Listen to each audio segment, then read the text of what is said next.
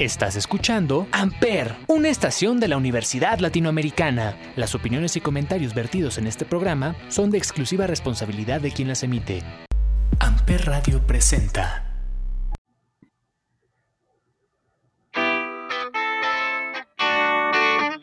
Hip, hip.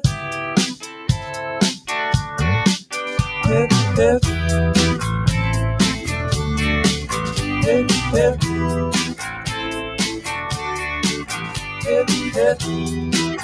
When you're on a holiday, you can't find the words to say. All the things that come to you, and I wanna feel it too.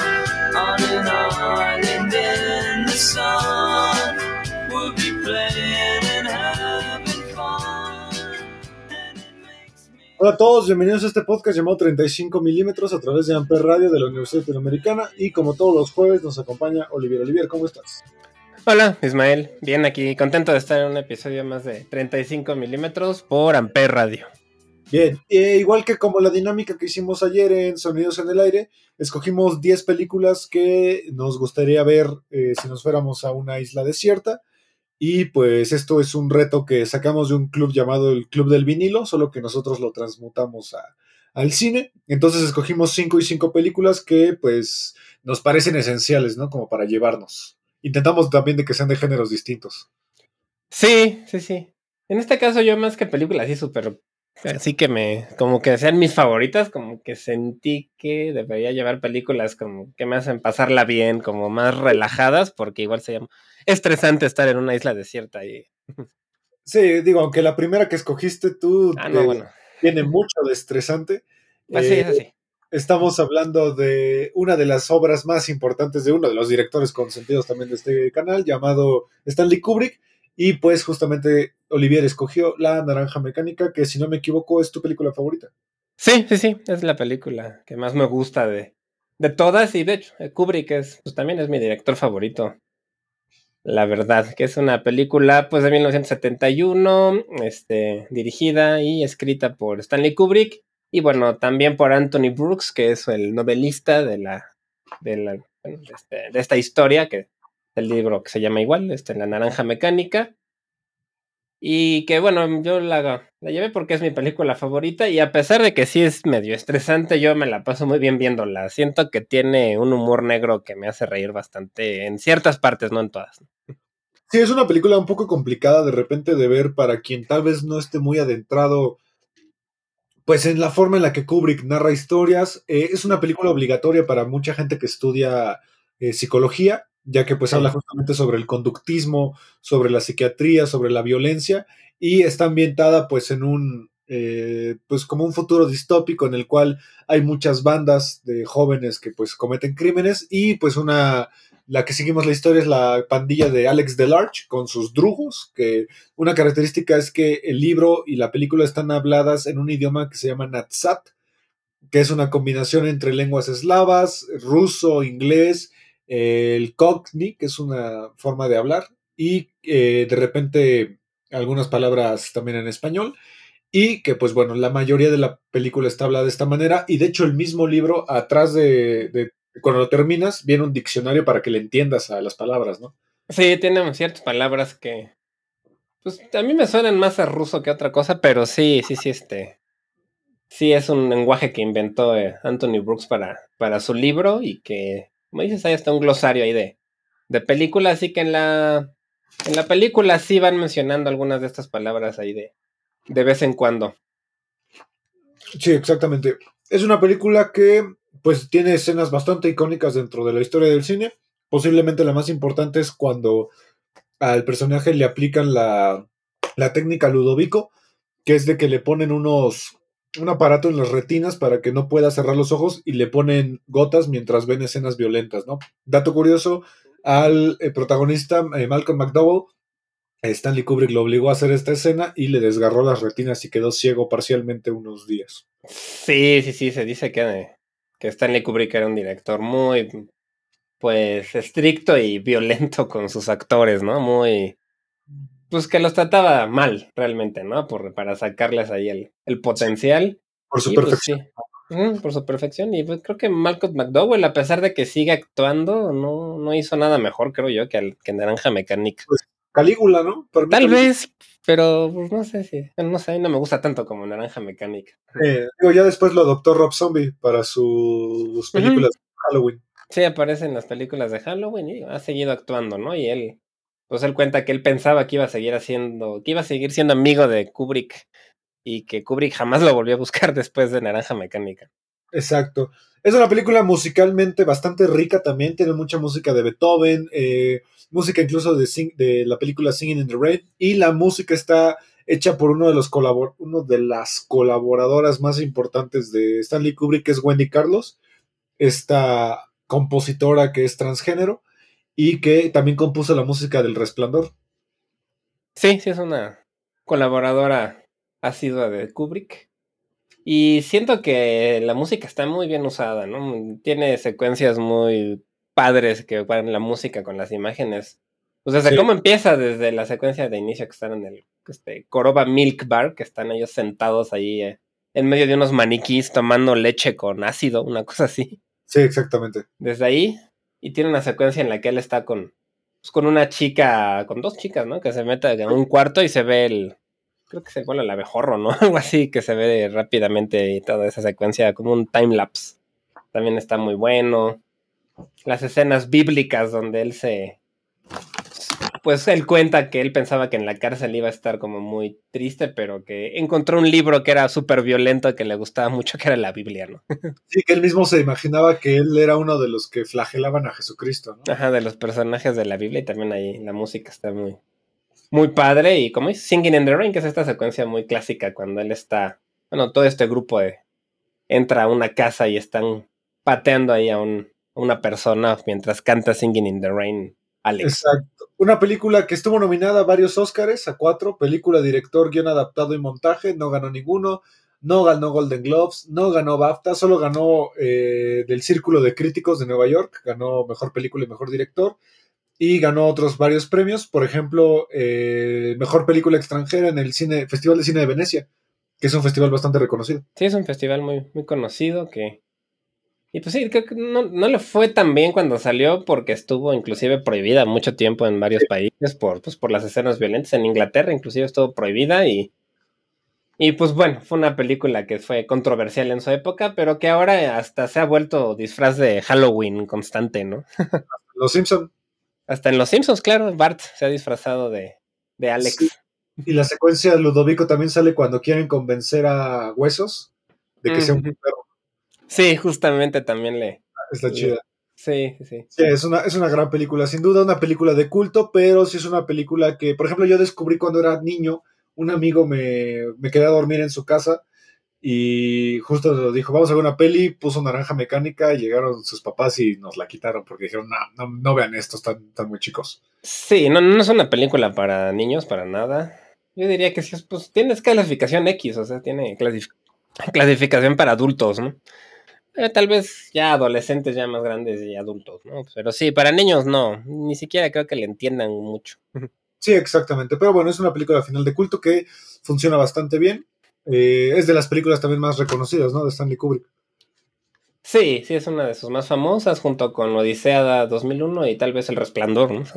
Sí, y Guys White Shot también se ha vuelto bastante popular. Bueno, sí, sí, es su última película, sí. Bien, eh, vámonos con una que yo escogí, una que se llama Into the Wild, que creo que en español es Camino Salvaje o algo así, no me acuerdo cómo la, tra- la tradujeron. Es una película eh, dirigida por Sean Penn, este actor que pues creo que todos conocemos. Es la, la historia de un, eh, un chico que pues tiene un futuro bastante prometedor, eh, va a estudiar leyes en Harvard, sus papás están súper orgullosos de él porque tiene las mejores calificaciones y un día decide abandonarlo todo para irse caminando a Alaska y como que deshacerse de todas las mundanidades, ¿no? De la vida cotidiana. Sí, sí, sí, como que decidirse de, pues prácticamente de ermitaño al bosque, ¿no? Al, al bosque de Estados Unidos. Es, es- está basada ¿no? en un libro de John Krakauer que es, bueno, es un, basado también en un- una situación real, ¿no? Exacto, estamos hablando de la historia real de Christopher McCandles, que de hecho hasta se cambia el nombre a Alexander Supertramp. Y que de hecho eh, todo el libro y toda la película viene muy acompañada de, de cosas muy existenciales porque el chico pues constantemente lleva libros. De hecho son de las únicas posesiones que lleva libros. eh, libros de Tolstoy, donde habla justamente sobre, y creo que la película muchas veces habla de eso, sobre qué es, qué, qué es la felicidad, ¿no? De hecho hay una frase en esta película que dice que la felicidad solo es real si la compartes. Y cosa curiosa porque él se va solo. Sí, sí, como que de- decide desprenderse de todo, ¿no? De todas sus posesiones, de- dona su dinero también. Y, y, pues sí, se va al, al- a vivir en, en salvaje, en el, sí, en el bosque, en Estados Unidos, las montañas, ¿no? Exactamente, también la película pues habla mucho sobre las expectativas que a veces nuestros papás, ¿no? Tienen de nosotros de que pues si tienes buenas calificaciones pues evidentemente tienes que ser abogado, médico, cirujano, yo qué sé. Y pues él, él se cuestiona mucho eso, ¿no? De, de por qué la gente tiene que tener un destino fijo y no buscar su o hacer su propio destino. Sí, es un poco una crítica al que será el capitalismo, a la vida, pues a todo esto de la educación por competencias, como Eh, como tanto criticamos. sí, y a todo este, este estilo de vida, pues moderna que, que existe en muchos países, ¿no? Sobre todo en, pues, en Estados Sí. Unidos.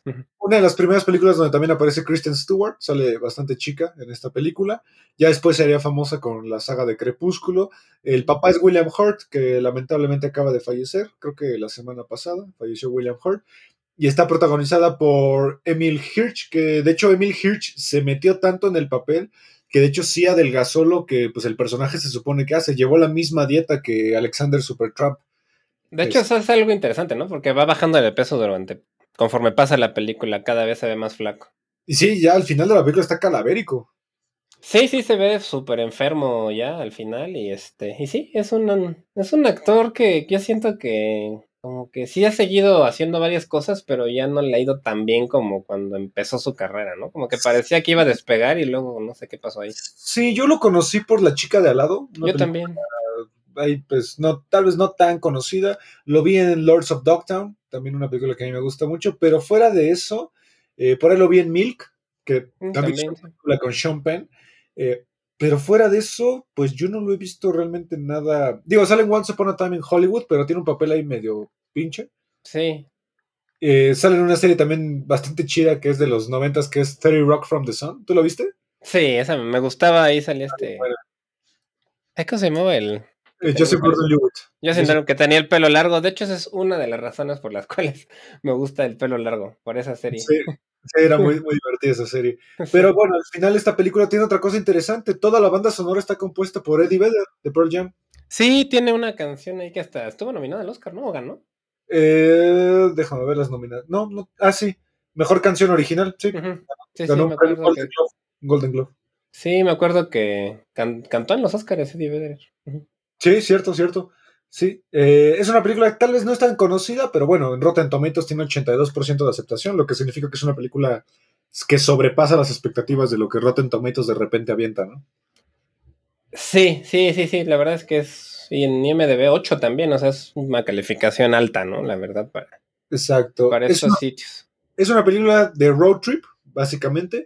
Hay que tenerle un poquito de paciencia porque, pues de repente se vuelve un poquito pesada toda la filosofía que hace, porque de repente es la historia de Alexander Supertramp, pero también la- cuenta la historia la, la hermana, ¿no? De, cuenta dos historias, cómo él vive su viaje y cómo su familia también vive su duelo, ¿no? De que pues al final la mamá todos los días se asoma a la calle a ver si de repente reaparece su hijo, porque nadie sabe nada de él.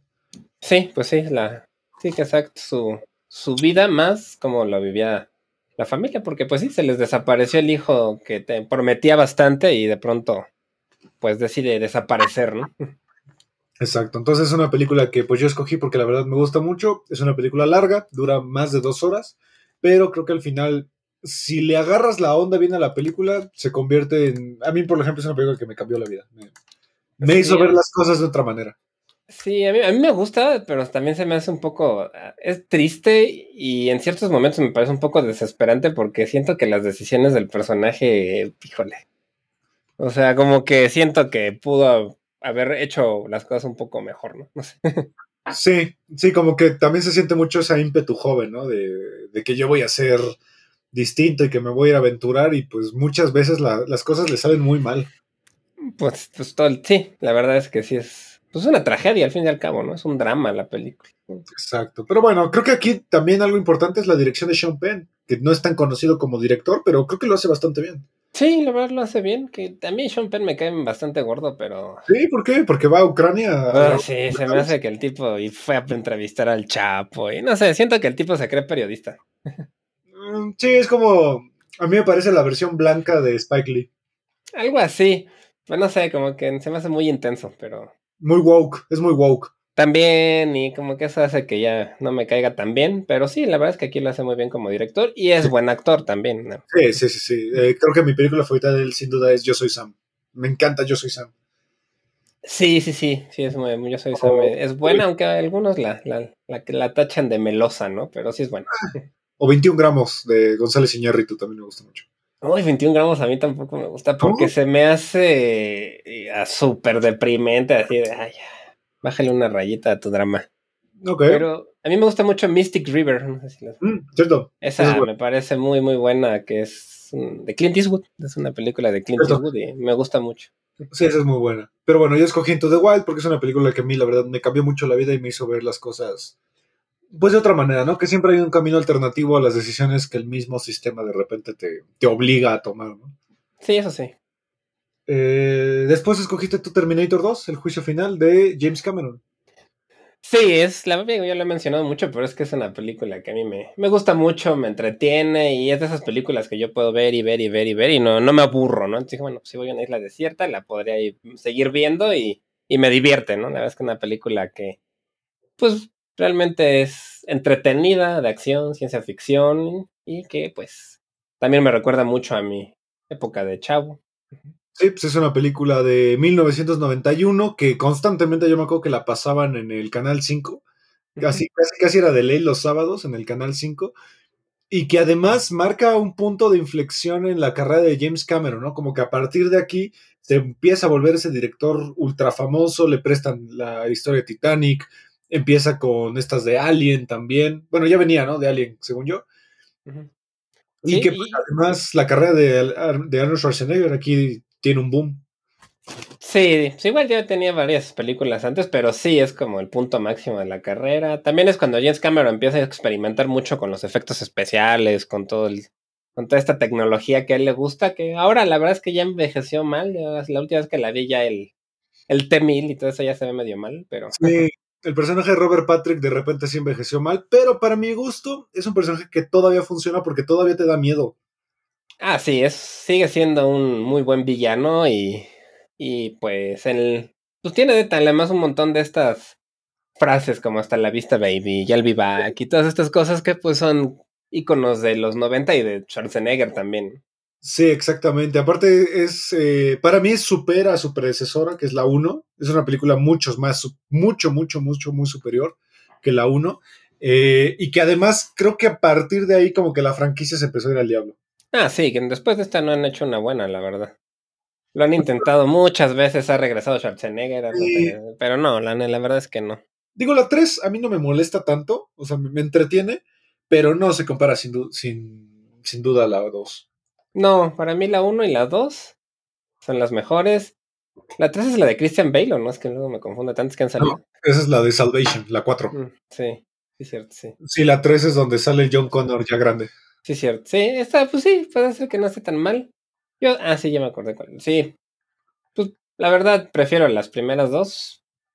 Aunque sí he visto todas, pues por nostalgia ahí de la serie, pero sí, realmente la, la dos siento que es la mejor. Y pues por ahí tenía el soundtrack también, ¿no? La de, Sí, de Guns N' Roses y ahí por ahí tenía un buen soundtrack. Sí, además tiene una de las secuencias de persecución más chidas, que es la de cuando, cuando van en la moto y los persigue el tráiler en Ah, el, sí. el como túnel o ducto que hay de agua en Los Ángeles. Ajá, justo. Y también la parte del psiquiátrico, ¿no? Donde tienen que pelear contra el T-1000 y rescatan a Sarah Connor. Es genial esa secuencia para mí. A mí me gusta esta peli por eso, porque tiene acción, pero tiene ahí algunas partes de terror, de ciencia ficción. Cuando, pues sí, Sarah Connor piensa que lo que la viene a matar, eso, eso- toda esa secuencia es bastante de terror, ¿no? Y después ya se, se va ahí a este. Pues ya se va haciendo ahí la relación entre Schwarzenegger y este chavito Edward Furlong o John Connor. John Connor. Aparte, para mí tiene una de las secuencias de muerte más chidas que hay del cine. Digo, es un spoiler, pero es una película que Sí, ya esa pues, ya es clásica. tiene 31 años. Cuando el, el creador de Skynet tiene que apretar la bomba y está a punto de morir y en su último suspiro aprieta la bomba. Sí. A mí también me gusta, pues, el final prácticamente casi cuando se. El Schwarzenegger se va hundiendo en la. en el metal caliente para.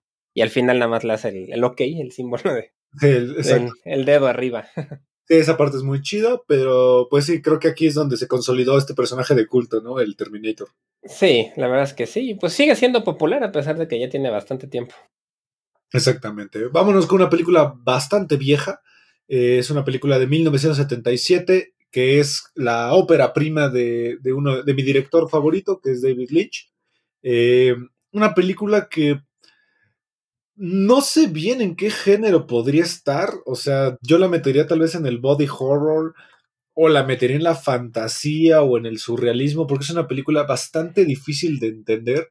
Yo afortunadamente la logré ver en el cine, la vi en la cineteca y mi experiencia fue bastante surrealista porque a la mitad de la película donde está el clímax empezó a temblar y suena Ah. la alerta sísmica y todos salimos del cine, pero todo el mundo salió como de con el charolazo de que qué acaba de pasar y regresas. O sea, fue una película brutal. Es una película que en el cine se disfruta de otra manera. Y Razorhead, o Cabeza de Borrador. Sí, una película que, híjoles, no sé si en la isla desierta, porque es muy, bueno, a mí me causa mucha aprensión, como que es una película muy asfixiante a veces en ciertos Sí. momentos. Sí, es una película que se tardó seis años en rodarse debido a que David Lynch se quedaba sin dinero. De hecho, eh, la financió el American Film Institute, pero como se quedó sin dinero, tenía que separarse todo el crew, trabajar en otra cosa, conseguir dinero, regresar, sacaba el dinero y salían otra vez a conseguir. El actor, de hecho, Jack Nance, tuvo que mantener el peinado de la película durante los seis años. Y es muy curiosa la historia porque a final de cuentas, si el actor entra en una puerta y sale en la siguiente escena por la misma puerta, entre ese cambio pudo haber pasado cinco años. Sí, es algo que se nota, sobre todo en el peso del actor.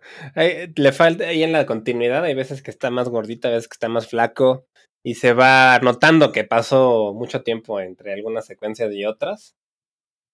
Y Exacto. pues también tiene esta parte del Lynch que del stop motion o de estas, como, no sé si era stop motion, como un marioneta, no sé exactamente qué era ese, como bebé todo raro. como de marioneta, sí. Eh, la historia, pues básicamente nos habla de un, un señor llamado este Jack, ¿no es Jack? No, es Henry. Henry Henry. Spencer, que pues tiene una novia y que, pues, digo, para contarlo de una manera pues más ad, hoc, eh, tiene un, tienen un hijo que es una criatura extraña, que de hecho Lynch jamás ha querido decir pues qué animal era, pero es una criatura deforme que solamente está envuelta y se ve la cabeza y que todo el maldito día está llorando. Entonces, pues es la idea de que tiene que cuidar al bebé, ¿no? La película fue creada gracias a que David Lynch eh, había sido padre por primera vez y tenía justamente ese miedo, ¿no? Es el miedo a la paternidad de un padre primerizo. Sí, sí, sí, sí, todas esas, secuencias. De hecho, esta es una de las películas, yo creo que por las cuales no tengo hijos. Porque en serio, o sea, todas a mí me parecía tan, tan, tan este, estresante el él y el bebé llorando todo el tiempo. Y además el bebé, pues era un una cosa extraña, ¿no? No era un bebé humano normal. Y, y sí, la verdad me quedó esa como impresión de que la paternidad no es tan padre, ¿no? O la- No, para nada. Eh, también la película tiene una característica interesante. Eh, después de esta película, pues los productores empezaron a fijar en David Lynch y le prestaron una de las películas que también más me han conmovido en la vida, que es El hombre elefante. Sí, justamente que es un- esa sí es una, pues es basada, ¿no? En una historia real de, de este Y sí, de hecho es similar, ¿no? En cuanto a apariencia, blanco y negro. Sí. Sí, yo creo que esta es de las pocas películas que bla- el blanco y negro le queda perfecto, sin ser a propósito, ¿no? Digo, o sea, me refiero a propósito de la era dorada de Hollywood, donde pues el cine siempre fue blanco y negro. Yo creo que esta película, además de, por ejemplo, Roma, siento que el blanco y negro le queda así perfecto.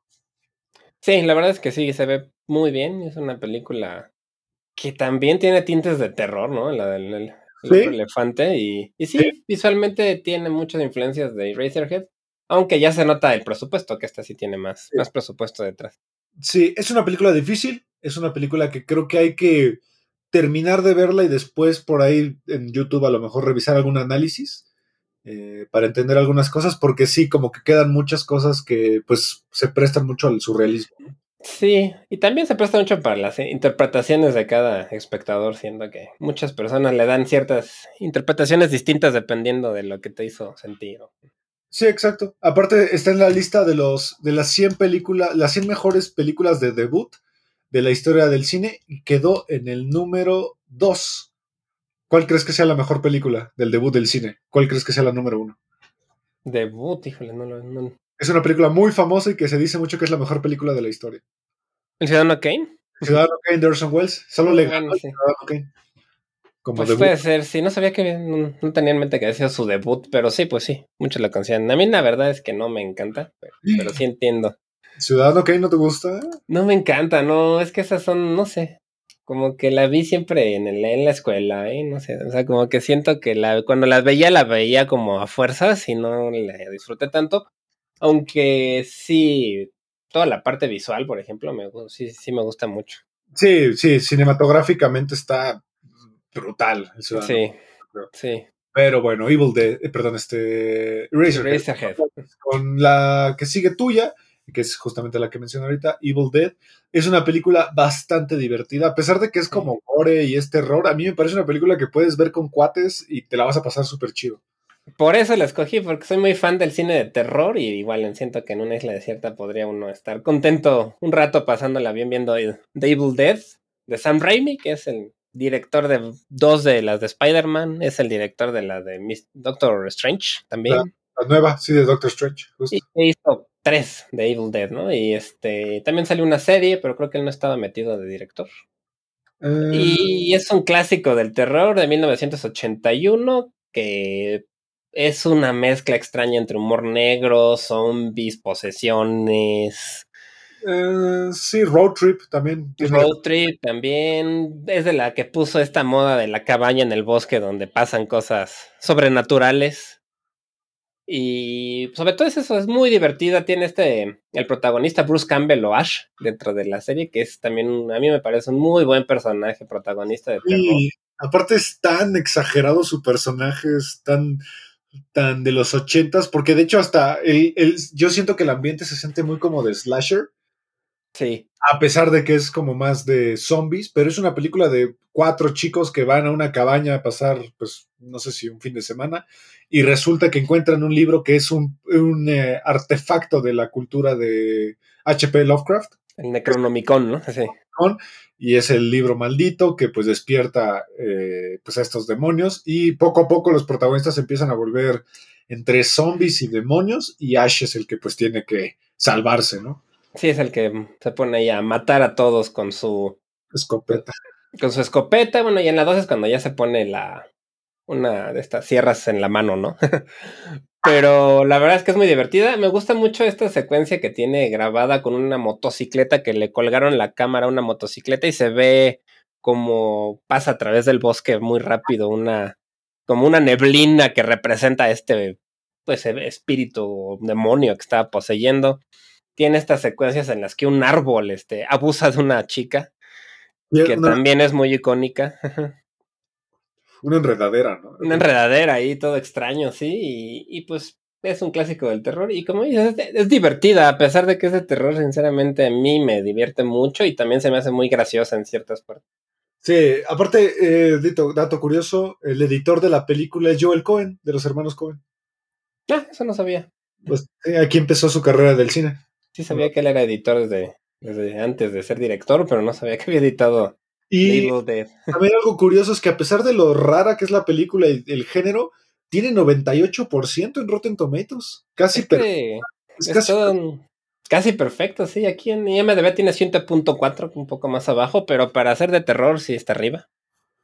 Y es un clásico, son de esas películas que tienen, que son de culto, que tienen muchos fans, que las siguen yendo a ver al cine, maratones y cosas así. Sí, aparte en el Festival de Cine de Cannes cuando la presentaron, una de las personas que más la elogió fue el mismísimo Stephen King. Sí, sí, sí, es una, pues creo, creo que es muy querida entre todos los fans del terror. Fue una película que además costó barata relativamente, 350 mil dólares y recuperó 2 millones 800 mil. Entonces, pues fue un éxito también. en cuanto a taquilla. Tiene dos secuelas, que es Evil Dead 2 y también tiene Army of Darkness. A mí creo que la que más me gusta de las secuelas es Army of Darkness. Me parece tan tonta, tan irreverente. O sea, Ash se mete al mundo de los muertos algo así y tiene contra un ejército de esqueletos. Salen unos pequeños monstruos, eh, como demonios que son él, pero en chiquito. O sea, es una tontería la película. Sí, esos esqueletos son como de stop motion, ¿no? Se ven bien chistosos. Sí, fíjate que a mí es la que menos me gusta porque como que ya se sale de este tema de la cabaña y todo eso, pero es muy divertida también, la verdad. Sí, sí, es que esa es la idea, ¿no? Que sea como irreverente. Sí, sí, sí. Y luego, mucho tiempo después sacaron una que se llama Cabin in the Woods, que sale Chris Hemsworth, no sé si la has visto. Que es como entre Evil Dead y todo, pero salen un montón de monstruos y de todo, personajes de un montón de películas de terror. No, no, no, jamás lo he visto. Cabin in the Woods. Cabin in the Woods, ajá, está bien buena. ¿Y también es de Sam Raimi? No, no, no, esa es como otra de terror, que es muy basada en Evil Dead. Y hay varias, ¿no? Que están muy basadas en. Yo creo que sentó las bases para muchos clichés del género de terror. Sí, seguramente, porque al final, pues sí se convirtió en una de esas películas de culto que dices tú que también la, la, la estructura de la, de la cabaña embrujada, creo que pues Evil Dead es uno de los representantes máximos, ¿no? Sí, y también hicieron un remake ya mucho más en serio, que está muy bueno también, pero está mucho más crudo. Y la serie además, también, ¿no? Y la serie, la serie sí ya es este igual con los mismos personajes, más en tono de comedia negra, y el remake era pues la misma historia, pero mucho más sangrienta, mucho más en serio, sin chistes ni nada. Sí, yo, yo la serie no la he visto, pero por lo menos las tres originales a mí me parecen joyas del cine de terror. Sí, son muy divertidas. Muy bien, entonces vámonos con la siguiente que es mía, mi película favorita de toda la historia. También ya hablamos de ella. Creo que nuestro primer episodio de este podcast fue esta, Her. Sí, creo que sí fue el primer episodio. Creo que sí. Hablamos de tristes románticas, algo así. Ajá, sí, sí. Por ahí por un 14 de febrero, supongo. sí, sí, seguramente. Este Her de Spike Jones, protagonizada por mi actor favorito, el gran, eh, y me pongo de pie, el gran este, Joaquín Phoenix. Eh, que pues bueno, básicamente es un futuro distópico en el cual eh, hay inteligencias artificiales que están como en los tipo iPhone o Android o cosas así, que ya tienen personalidad y que pues ya puedes interactuar con ellos eh, ya de manera personal. su inteligencia artificial es Samantha, que está interpretada en voz por Scarlett Johansson, y que nos habla de esta historia, ¿no? De, de un tipo que pues está divorciando y que encuentra refugio sentimental en, su inteligencia artificial y, entabla una relación con ella. Sí, creo que también lo mencionamos cuando hablamos del metaverso, ¿no? Porque también tiene un poco ese tema bastante de moda, que es la, pues, la tecnología y cómo se está este, cada vez modernizando más hasta llegar a ser pues prácticamente parte de, de nuestra vida, ¿no? Y sustituto de compañía humana, ¿no? Sí, además, pues la película habla mucho sobre este pues tema muy muy actual que es la posmodernidad, ¿no? De cómo nosotros incluso planteamos el amor, o sea, de que el amor ya no solo se limita a seres humanos con seres humanos, sino que pues tú te puedes incluso enamorar de, de no de alguien, sino de algo.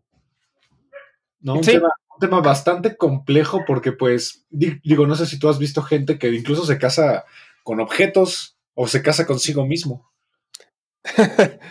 Sí, bueno, he visto varias historias, por ejemplo, en Japón o en China, que hay gente que se casa con personajes de videojuegos también y cosas de, ese estilo. Y, y pues sí, es algo que en la película como no lo juzgan, ¿no? Pero sí resulta triste, siento. Sí, es una película totalmente melancólica.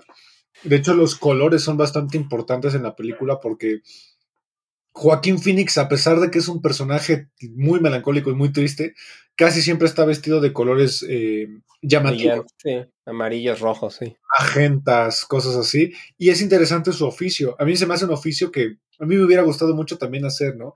Él escribe cartas para otra gente, cartas de feliz cumpleaños, de felicitación, eh, de divorcio. O sea, escribe cartas felices, a pesar de que él es una persona triste. Sí, sí, sí, como estos de. No sé si es en la Alameda o por ahí. En el centro había un lugar famoso por gente que escribía cartas. No me acuerdo exactamente si era la Alameda o por ahí. Sí, como de Hallmark. Escribe cartas uh Hallmark. Eh, Es una película que es una respuesta a, a la ex esposa de, de Spike Jones, que es Sofía Coppola, porque ella en su momento hizo Perdidos en Tokio. Claro. Y esta es la respuesta de, de ellos, porque justamente ellos se divorciaron y la, cada película de cada uno de ellos es como su versión de cómo pasó eh, su, su, divorcio. ¿no? Que eh, sí tiene similitudes, ¿no? Porque al fin de cuentas es un amor platónico. Por, son amores platónicos las dos películas, tienen una, un ritmo un poco lento, pero pausa, pausado. Sí, sí, sí. Se un poco. Ambas son interpretadas por Scarlett Johansson también. Además, cierto, sí, cierto. Pero, ¿qué personaje masculino te gusta más? ¿Bill Murray o Joaquín Phoenix? Híjole, es que. es más melancólico para ti? Híjole, es que Bill Murray me encanta, no sé. Es que siento que Bill Murray no pierde ese punto chistoso, pero Joaquín Phoenix siempre se siente triste. Eso sí es cierto. Sí, Bill Murray tiene esa parte cómica en él y. Pero también era un tipo solitario que también se veía triste en ciertos momentos en. Pero sí, Joaquín Phoenix en Hair lo hace súper bien y. Claro. Y sí es un personaje mucho más de. Pues que se ve mucho más triste todo el tiempo y. Y pues aquí ganó, ¿no? Spike Jones mejor dire escritor. Mejor, no, mejor director original, digo, guion original. Guión original, es correcto. Y aparte la música está hecha por Arcade Fire. Por Arcade Fire, sí, que es un buen soundtrack también. Y, y, la verdad es que es una película que muchos la catalogan de hipster. Sí, ah, sí, totalmente. Es una película que parece que está rodada en la Roma o en la Condesa sin problema. ¿eh? Sí, sí, sí, algo así de ese estilo, pero muy, muy emotiva. A mí se me hace una película muy emotiva. Eh, aparte tiene tantas interpretaciones porque para mí es un MacGuffin. Siento que el personaje de Scarlett Johansson realmente no es el personaje que motiva la película, sino es la historia de un divorcio. ¿sabes? Sí, sí, es la historia de una separación y de la aparte, tristeza de esa escena, esa escena con esta Rooney Mara, que uh -huh. es la pareja en la vida real de Joaquín Phoenix, donde se están divorciando y tiene que firmar el papel, pero como que se detienen un segundo uh -huh. y se miran, y esa escena a mí me, me, derrite, me derrite totalmente, porque pues me imagino en esa situación cómo ha de ser, ¿no? Saber que, que los sentimientos ahí siguen, pero que pues lamentablemente hay parejas que pues no funcionan. Sí, sí, que es una historia, a mí se me hace bastante moderna todavía, a pesar de que es del 2013, ya tiene un ratito, casi 10 años, pero todavía se me hace que sigue vigente la temática de pues, inteligencias artificiales, la relación que tenemos ahora con la tecnología y todo eso. Sí, y que también te habla mucho de la soledad. También. De, de, qué tan difícil puede ser una persona que está atravesando por esto y, y a pesar de que el personaje de Joaquín Phoenix se siente como, como muy infantil, porque de repente como que disfruta mucho la vida, pero como si fuera un niño, es un personaje muy maduro, es un personaje muy, un adulto maduro que pues aprende a disfrutar la vida, ¿no? Sí, que poco a poco va disfrutando y saliendo de esta tristeza que, pues, que sentía por su separación. Exactamente, pero bueno, Her es la película que yo escogí. Después viene una que también es de mis películas favoritas que tú la escogiste, una película de acción que para mí es ahorita el estandarte, ¿no? Del cine de acción del superhero sin poderes. sí. Bruce Willis, estamos hablando de John Wick, de eh, Keanu Reeves. Del, sí, una película del 2014 dirigida por Chad Stahelski o Stahelski, no sé, y David Leitch, que no, bueno, que es ahí como apoya en la dirección. Y que, bueno, es obviamente una película casi llevada completamente por Keanu Reeves. Y que a mí me gusta muchísimo porque me divierte. Yo creo que es de las películas de acción que más me divierte porque todo el tiempo está pasando algo.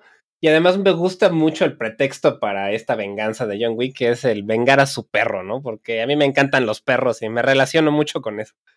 Sí, sí, sí, esa parte del perro, a mí me, hasta yo haría lo mismo, ¿sabes? O sea, yo, yo, si matan a un perro o un gato o algo así, yo normalmente quito la película, así mí eso yo no lo puedo aguantar, pero en esta sí te dan ganas de neta destruir todo lo que pasa, ¿no? Porque al final es una combinación entre películas de Arnold Schwarzenegger, de Steven Seagal, de Chuck Norris, de Bruce Willis, pero la transmuta a algo mucho más actual, ¿no? Y aparte crea un universo que es este de los del mundo de los asesinos al sueldo, ¿no?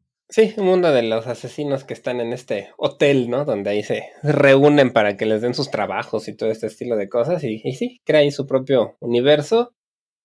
Y pues yo supongo que ya la han visto la mayoría, pero es la venganza de este cuate John Wick, que era el asesino en serie más famoso de, digo, no en serie, sino de a sueldo Sueldo, sí. Al asesino a sueldo más famoso de este universo de asesinos y que pues el hijo de un de otro matón ruso se le ocurre este entrar a su casa, robarle su carro y matarle a su perro, ¿no? Y y pues es este vengándose porque además acababa de perder a su esposa, ¿no? Entonces el perro era el único recuerdo que él tenía de su esposa y su única compañía y pues obviamente se, enoja bastante y es él toda la película tratando de vengarse y de matar a este cuate.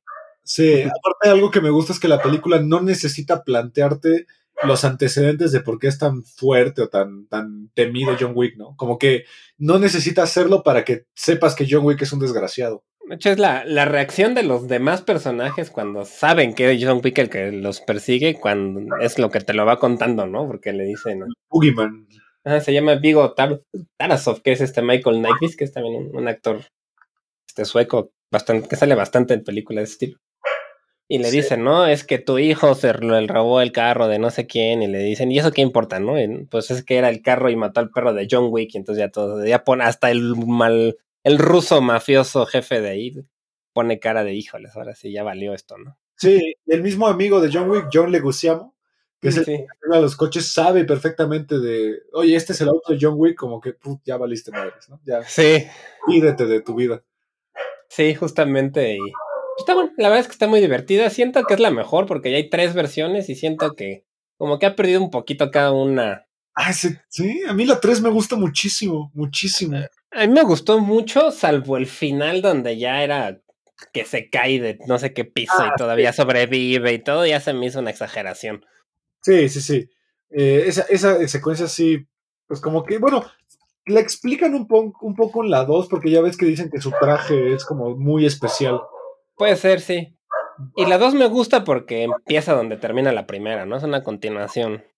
Sí, sí, la verdad es. Eh, bueno, en la 3 me gusta mucho la escena final donde pelean en este lugar como de cristal. Ah, es que es como una de, tienda de empeño, ¿no? Que se avientan cuchillos por todos lados. Sí, no, no, esa secuencia está brutal. Y también la secuencia donde se persiguen con un caballo. Creo que también es. No es la tercera, creo que también. La del caballo, sí. Es que aparte lo chido de, las, de la saga de John Wick son todas las coreografías. Sí, que de hecho el director es coreógrafo también, entonces empezó creo que siendo coreógrafo de acción. Entonces, creo mm. que conoció a Keanu Reeves por eso, por las coreografías, ¿no? Sí, era, es kickboxer. Y empezó a hacer este, es el coreógrafo de Matrix, por ejemplo. Sí, es lo que estaba viendo, es coreógrafo de Matrix, sí. Entonces ahí conoció a Keanu Reeves y le dijo, le, a Keanu Reeves le gustó su guion y pues decidió actuar. Y siento que revivió un poco la carrera de Keanu Reeves también. Sí, que se está la película. después de Matrix, ¿no?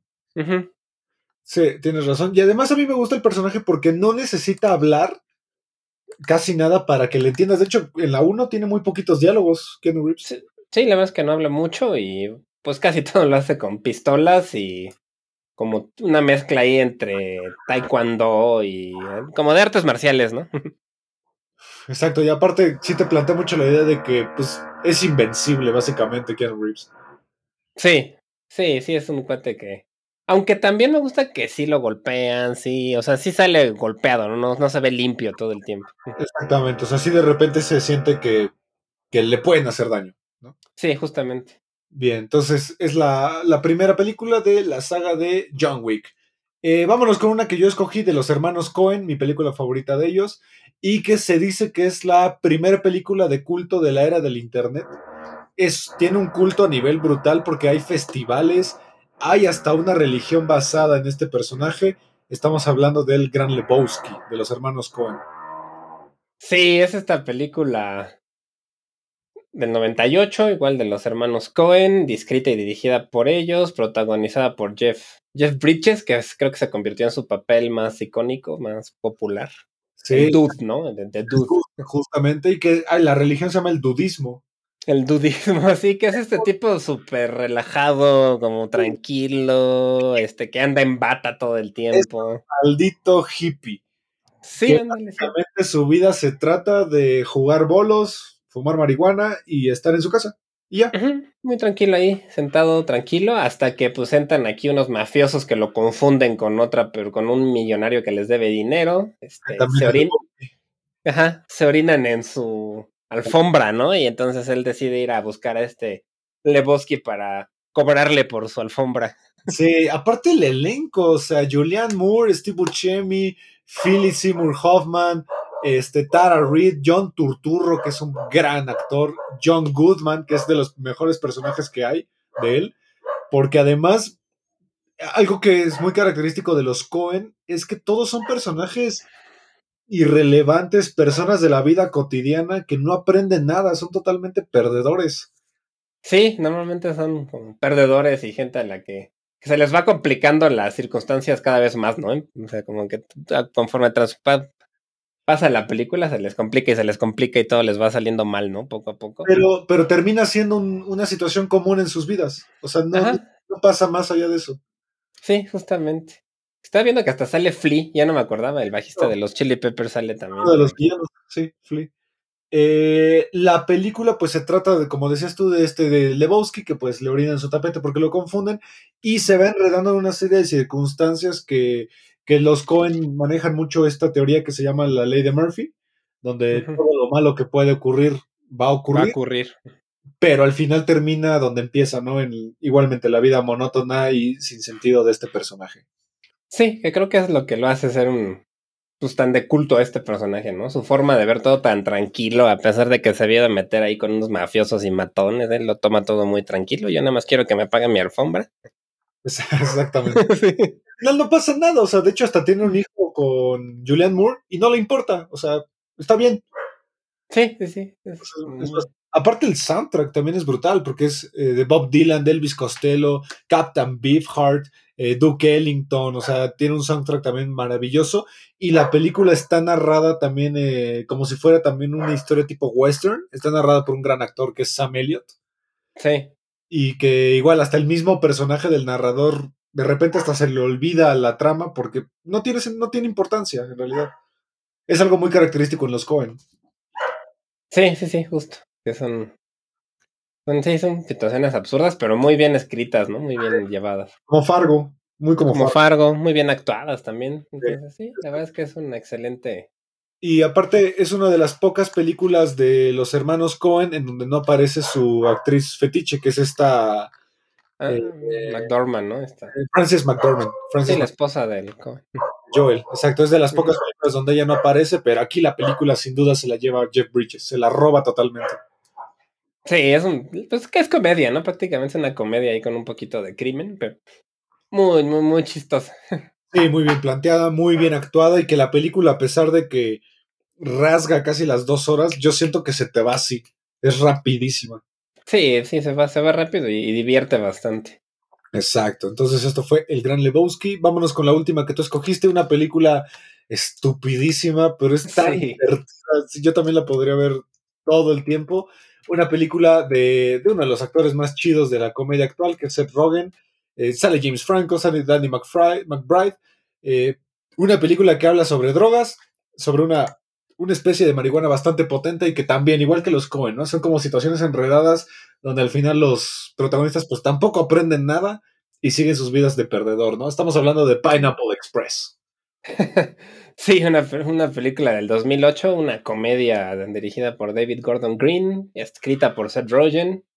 Judd Apatow, que también es un cuate que escribe mucho comedias románticas sobre todo. Ivan Goldenberg y bueno, este James Franco y Seth Rogen y por ahí Gary Cole, que también aparece, Danny McBride, que también es bastante conocido. Amber Hart también sale por ahí. Amber Hart sale ahí un rato, sí es cierto. Bill Harder, Bill, Bill Harder. Harder. que es muy buen actor, de hecho. James Remers tiene un muy buen elenco y es una película, como dices, bastante absurda, donde un cuate que se dedica a entregar de estas, este, ¿cómo se llama? Citatorios judiciales, este, por algún error ahí, bueno, por, por error, presencia el asesinato de, pues, de un mafioso por ahí y este, y lo empiezan a perseguir y por alguna razón también empieza a, pues a, busca la ayuda de su dealer de marihuana, que es James Franco. Que también es un idiota. Que es un idiota también, obviamente, sí. Y bueno, es esta historia de, de ellos huyendo de este matón, ¿no? Que los quiere, que quiere matar a Seth Rogen porque fue testigo de un asesinato. Exactamente, es una película súper irreverente, es una película que es para pasártela bien, porque la verdad es una comedia bastante suave, o sea, no, no representa ningún intelectualismo de ningún tipo, como otras comedias. Es una película que también se ha vuelto muy de culto, eh, sobre todo como para gente joven. Sí, para gente pacheca también. Sí, pero al final creo que es una película que sin duda disfrutas, eh, porque es tontería tras tontería que les va pasando a ellos, pero, pero se siente creo que muy real, como que no, no se ve exagerada. No, sí hay situaciones bastante absurdas, pero sí, no, no, no, no es comedia totalmente tonta, ¿no? Sino sí tiene ahí, está un poco más o menos basada en la realidad. Y bueno, pues sí, todo el tiempo están pachecos, todo lo que les pasa tiene que ver con marihuana, ¿no? También, entonces es una película muy, muy 420, como es. Sí, exactamente. Pero es una gran, gran película que de hecho tiene por ahí una reinterpretación en una película que también es de ellos que se llama This is the End.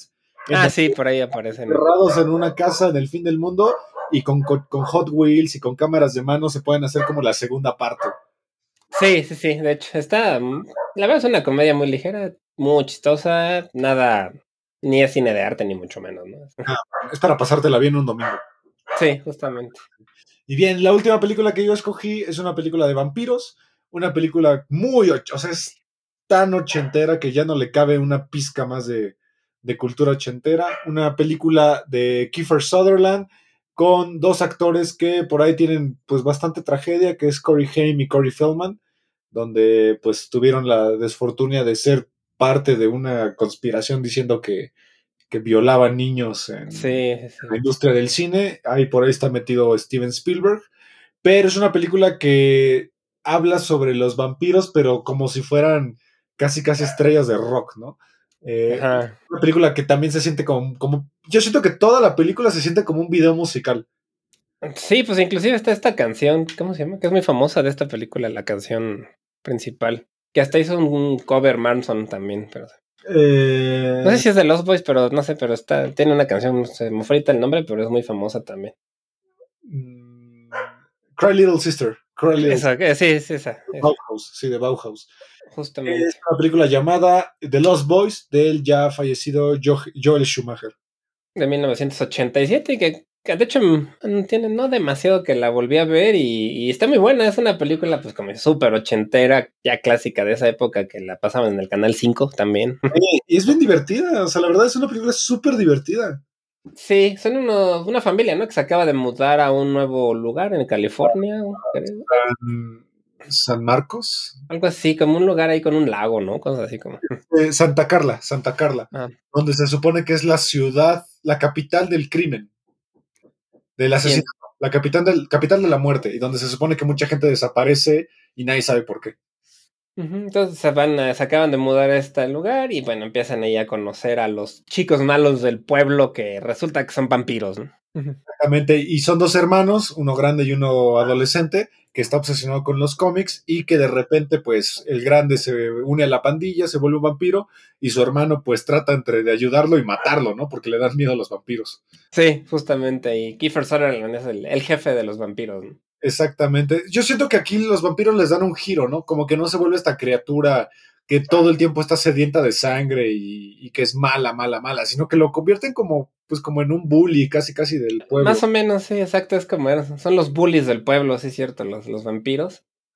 Y tiene esta secuencia que también aparece en una de las casitas del terror de los Simpsons, ¿no? Que salen como flotando en la ventana. Ah, cierto. Que hasta da un poco de risa porque se ve chistoso ahí como está flotando el No, vampiro. el protagonista al principio no puede controlar el flotar y se tiene que agarrar de cosas para no irse. Al final lo más chido es cómo hacen trampas, ¿no? Para matar a los vampiros, de que hacen bañeras con, con agua bendita y ajos. O sea, todos los clichés de vampiros están en esta película. Como ahí medio mi pobre angelito, ¿no? Que hacen sus Sí. Es mi pobre angelito de vampiros. Eh, la película, pues al principio te la pintan un poco como de terror, pero es una comedia, básicamente. Sí, la verdad es que es comedia, comedia con, pues, con vampiros que sí tiene alguna secuencia ahí cuando se transforman y todo esto que sí, algo, puede ser algo ter- de terror, pero sí, generalmente son Un gran maquillaje, además. Muy bueno. De hecho, práctico, efectos prácticos. Sí, exactamente. Está bastante bien hecha. Es una película muy rápida, eh, dura apenas hora y media, entonces te la avientas muy rápido, pero repito, es toda la cultura de, los años ochentas y que también como que recupera mucho esa cultura gótica, ¿no? Sí, sí, sí, tiene toda esta imagen también un poco de rockera, ¿no? Porque ellas eran vampiros con sus chamarras de cuero y sus gabardinas y cosas Sus motos también. Sus motos, las motos también, de hecho. Exacto, es una gran película, búsquenla. No sé, creo que está en Netflix. Yo, yo la tengo en DVD, pero sé que alguna vez la llegué a ver en Netflix anunciada, entonces vale mucho la pena. Es, es divertísima. El papel de Corey Feldman es genial.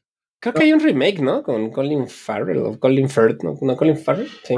no, sé. ¿Hay un, remake? Sí, según yo hay un remake. No, no sabía, pero no, yo siento que la original es emblemática, es de culto. Sí, sí, la verdad es que es, muy buena película. Y... Una gran película. Eh, ¿Alguna mención honorífica que quieras hacer de alguna película que no entró? Pues no, creo que la verdad no, ahí sí, aquí sí metí algunas que... Yo a lo mejor hubiera puesto The Devil's Rejects de Robson. Ah, puede ser. Me gusta muchísimo.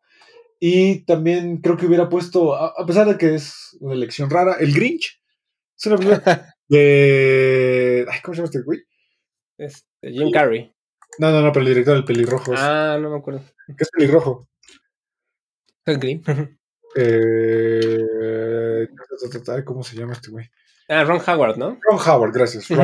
Sí, me, me, gusta mucho el Grinch. Disfruto, es una película que disfruto mucho. Y también Virgen a los 40. Ah, yo de, de comedia, yo también pensé en meter Loco por Mary. Ah, sí, sí, sí. esa me da una risa impresionante. Y también pensé en poner Halloween en lugar de ah, Sí, sí, o el Club de la Pelea, también lo hubiera puesto. o Seven, también Seven, la disfruto mucho. Sí. Pero sí, digo, cinco películas está, está difícil. Sí, está difícil, pero... Así es. Bueno, estas son 10 películas que nosotros decidimos poner si nos pudiéramos llevar a una isla desierta y pues verlas sin, sin aburrirnos, ¿no? Exactamente, a ver qué, cómo la colectaremos la tele y eso, quién sabe, pero... pero bueno, eh, muchas gracias por escucharnos otro jueves aquí en 35 milímetros a través de Amper Radio de la Universidad Latinoamericana. Y Olivier, muchas gracias por eh, escucharnos otro jueves, por acompañarnos otro jueves. Gracias a ti, Ismael, y igualmente gracias a la ULA y a la y a Amper Radio. Y no se olviden de checar los otros proyectos de la estación y sus redes sociales también. Así es, nos vemos el siguiente jueves. No se olviden de escuchar también nuestro otro podcast los miércoles, Sonidos en el Aire, y nos vemos la siguiente semana. Hasta la próxima. Nos vemos.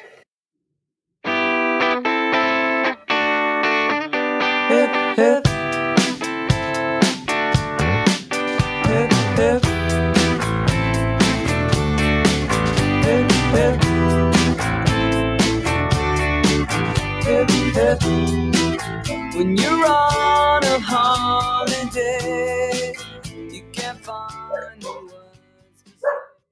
Listo. Amper Radio presentó